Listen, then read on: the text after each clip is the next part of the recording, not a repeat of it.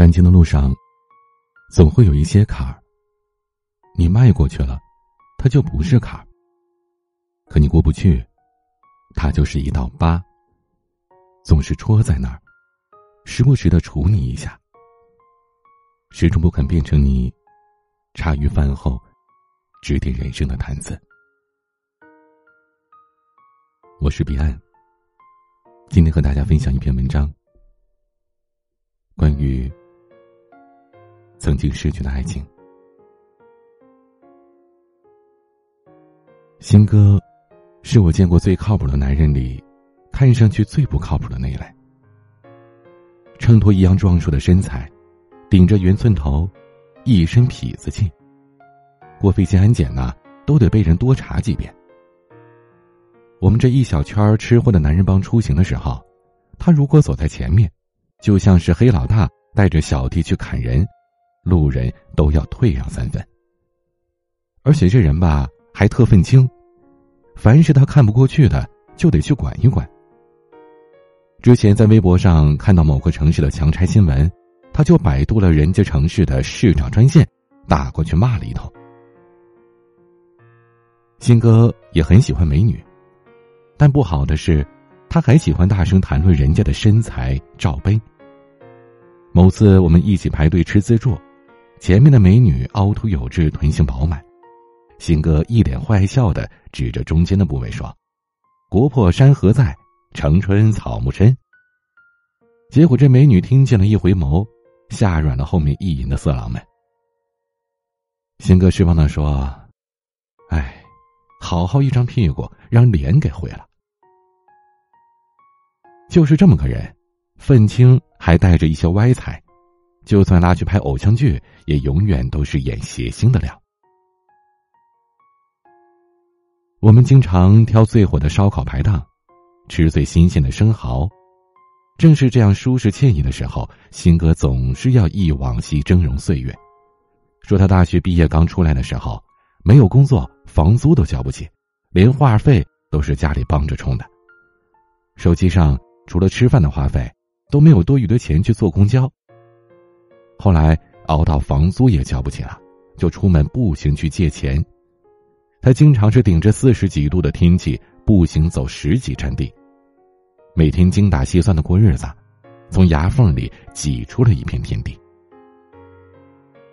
他说，那个时候就想带老婆吃一顿春饼，后来他就瞒着老婆在外面兼职，每个晚上加班三个小时，赚四十块钱。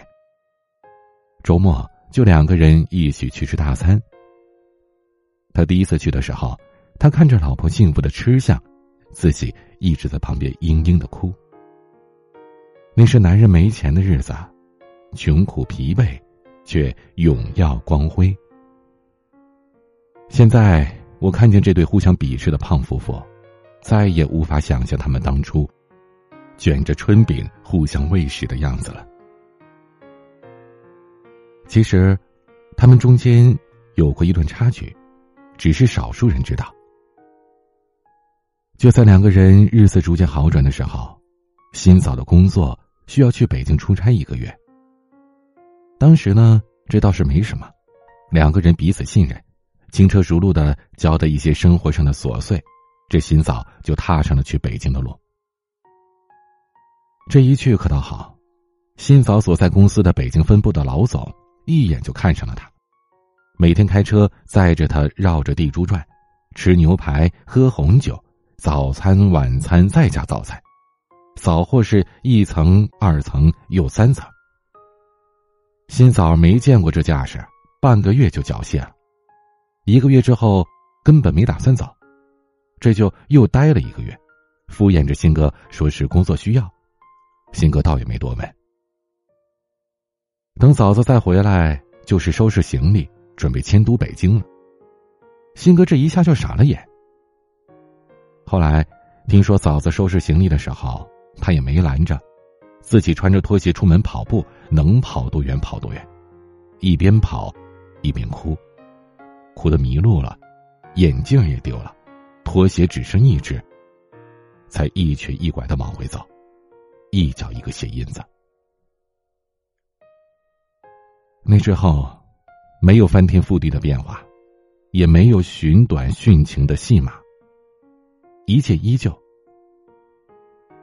新哥没有颓废买醉，只是把房子收拾的越发干净。他开始系着围裙钻研食谱，中西大餐，日式甜点，仿佛把菜谱与食材都装进大脑。他手上拿着菜刀，心里想着工序，那些难过的事儿，才能暂且放一放。感情的路上。总会有一些坎儿，你过去了，它就不再是坎儿；但你过不去，它就是一道疤，总是戳在那，时不时的杵你一下，始终不肯变成你茶余饭后指点人生的谈资。半年过去了，朋友们见证着金哥从泡面领主变成了业界神厨的心路历程。他的每道菜。都细心的拿捏着配料，掌控着火候，俨然和半年前那个对着女郎吹口哨的爷们儿判若两人。后来我才知道，新哥很早就想去学做饭，他想着在家也能做出来两个人都爱吃的美食与西餐，不仅可以节省开支，也丰富了情趣。可谁想到，这个计划还没来得及实现呢。便中断了。可新哥，却在这计划完全失去了意义之后，迅速的实施了。他每时每刻都在潜意识里提醒自己：这盘中的美味，他要独自一个人吃下，独自一个人。我明白，他是用这样的方式锻炼自己的坚强。也就是这个时候，新嫂回来了，带着和新哥一样的疤。北京的阔老没有办法娶她，因为阔老的千金不喜欢她。新嫂也没耐着性子和他女儿相处，就步步紧逼着阔老。后来两个人的蜜月期过了，阔老脾气上来，就和他分手。新姐眼看着修成正果没有希望。就主动辞职。举目无亲的北京，他一刻也没想多待。当时就提着行李杀回深圳。飞机起飞前，他发了个短信给辛格，内容是：晚上八点到深圳。信息发出之后就关机了。下飞机之后，他戴上了墨镜，掩饰着半年前义无反顾的尴尬。等到他走出机场，环顾四周，新哥站在一辆出租车前，缓慢的挥手，干净而笔挺。两个人回去的车上，彼此谦让着，连问候的寒暄都没有，就好像以往的某天接新嫂下班一样。等到家之后，嫂子在熟悉的客厅里，陌生的望着四壁。客厅多了一些储藏柜、杂志和植物，一切都井然有序的。卧室里一袭独被，方方正正躺在那里，而新哥系着围裙，默默的煲着汤，仿佛一切都一如往常。许久之后，新哥才告诉我，当时他在厨房做饭的时候。忍着决堤一样的泪水没哭出声音来，可嘴却咧到了耳朵边上。他一个人静静的声嘶力竭，一锅汤都没敢多放盐。男人就是这样，明知道会遇见很多必然要妥协的事儿，却藏着一肚子的委屈，怎么也不肯说。想要自尊。不接受你回头，却也放不下你一个人流落街头。想过无数次重逢的画面，看见你狼狈，也该觉得报应如此。可预先准备好的嘲讽，一张嘴，却变成了嘘寒问暖。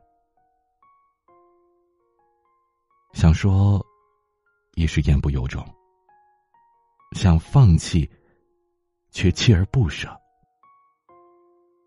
毕竟，恨总比爱容易放下。我问新哥：“嫂子在北京的时候，你想不想她呀？”鑫哥说：“不想，就是惦记。”我说：“这惦记不就是想吗？有什么不一样的呀？”说完。我还暗自感叹：果然呐，是男人改变世界，女人改变男人。一次别离，就要了他侠客的放荡风骨了。可直到我自己和心爱的姑娘分隔两地的时候，才明白，这想和惦记还真是两码事儿。想念是主观的。但有着自身强烈的欲望，想你每时每刻都在自己的身边，想和你一起吃饭，一起睡觉，一起逛街，一起洗澡，想参与你生活当中的每个细节，想把自己刻进你人生的每一寸生命当中，而惦记呢？它是一种沉默的温柔，远远的看着你，用目光打探着你的体态和面容，望色揣摩着你的生活状态，想着你能吃好、睡好，一切舒适，日子顺心。这惦记是唠叨的，是在慢慢斟酌之后。悄悄塞进你口袋里的，他不如情人一般热烈，却像亲人一样体贴。在那之后，他们两个人都没有再提起这件事儿，像是一段真空的记忆被人凭空处理了。朋友们也是心照不宣的，当做什么都没发生过。他们两个人。静静的生活，彼此爱护，直到去年的八月份，他们终于修成正果，他们的关系正式受到法律保护了，再也不怕街道大妈敲窗户了。那些过往，会在时间的帮助下，慢慢的腐烂成空，止于唇齿。他们两个人，也将会没羞没臊的互相的。鄙视着过完这一生，挑爱人得像挑钱包，选的时候小心翼翼的，拿在手里去仔细丈量。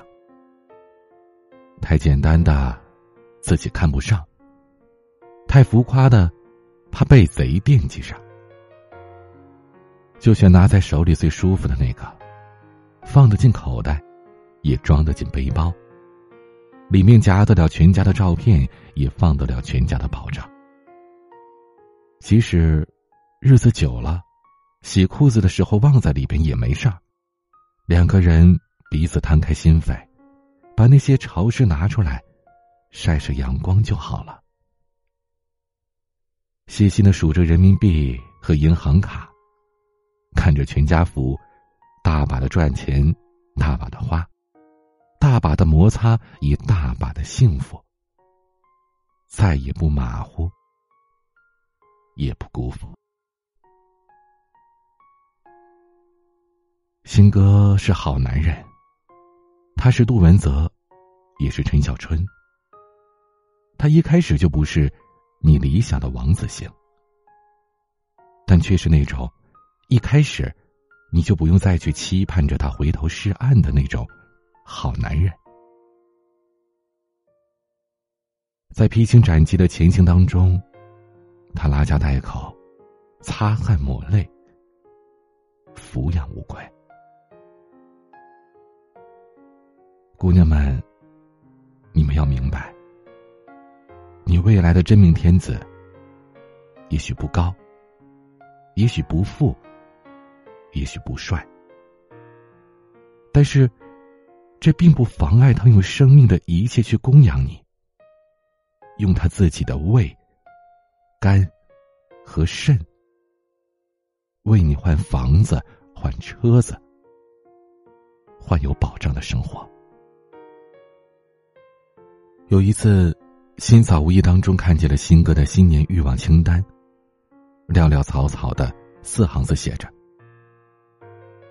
饭菜做好，锅里有；老婆裸着，家里走；决赛电视正转播，桌上毛豆，冰啤酒。”新嫂忍俊不禁。却也泪眼朦胧。故事的最后，即使柯南没有娶小兰，一静也没有嫁给大雄，那也不是现实，只是你早已不在梦中。过日子嘛，总得踏实点日子久了，你就发现。身边的这个男人，真帅。他能一心一意的站直了，扛起责任，心里也有着对未来的规划。他不做屌丝，也不做男神，他就做着一个耐着性子过日子的普通男人。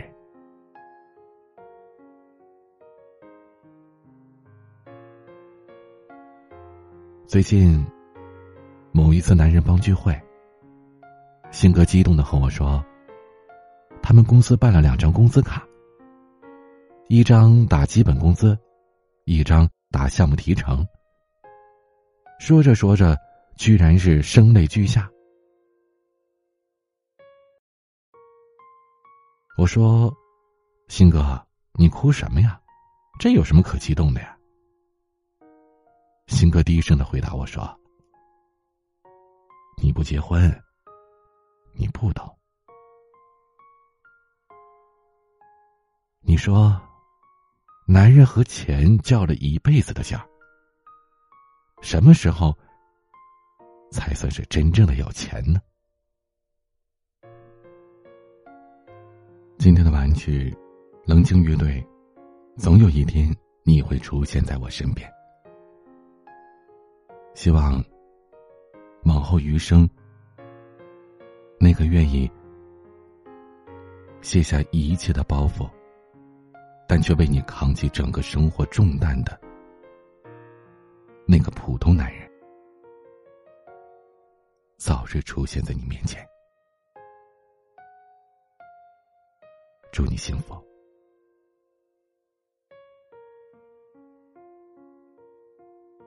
欢迎添加我的私人微信号：a 一二三四五六七八九零，b c d s g。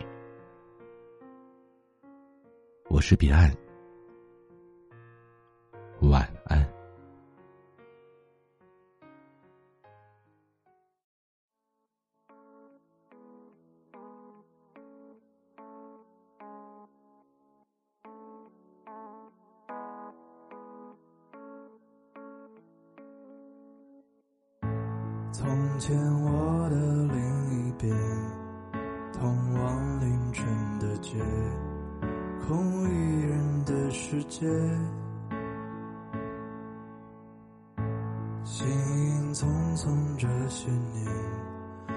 欲望从未破灭默不作响的时间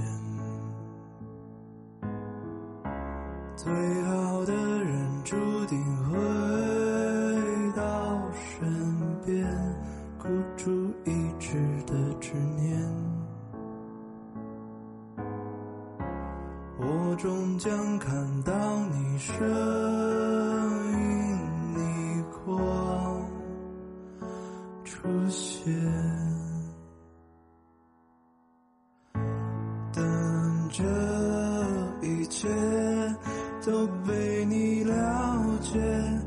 十指错落相牵，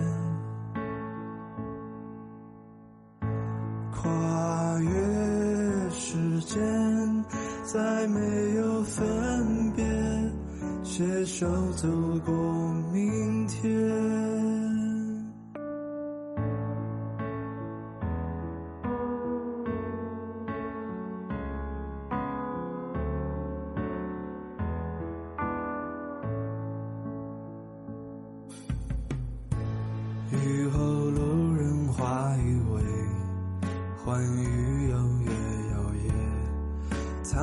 残一抱的世界。光芒捧起你的脸，我飞在云层间，狂奔向你不停歇。你说最好的人会。身边，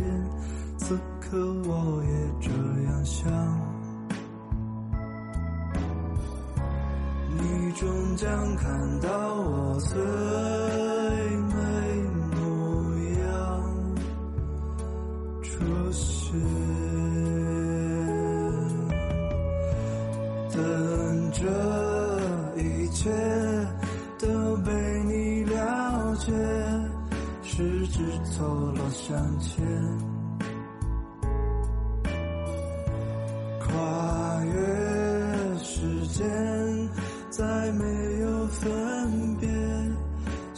就走过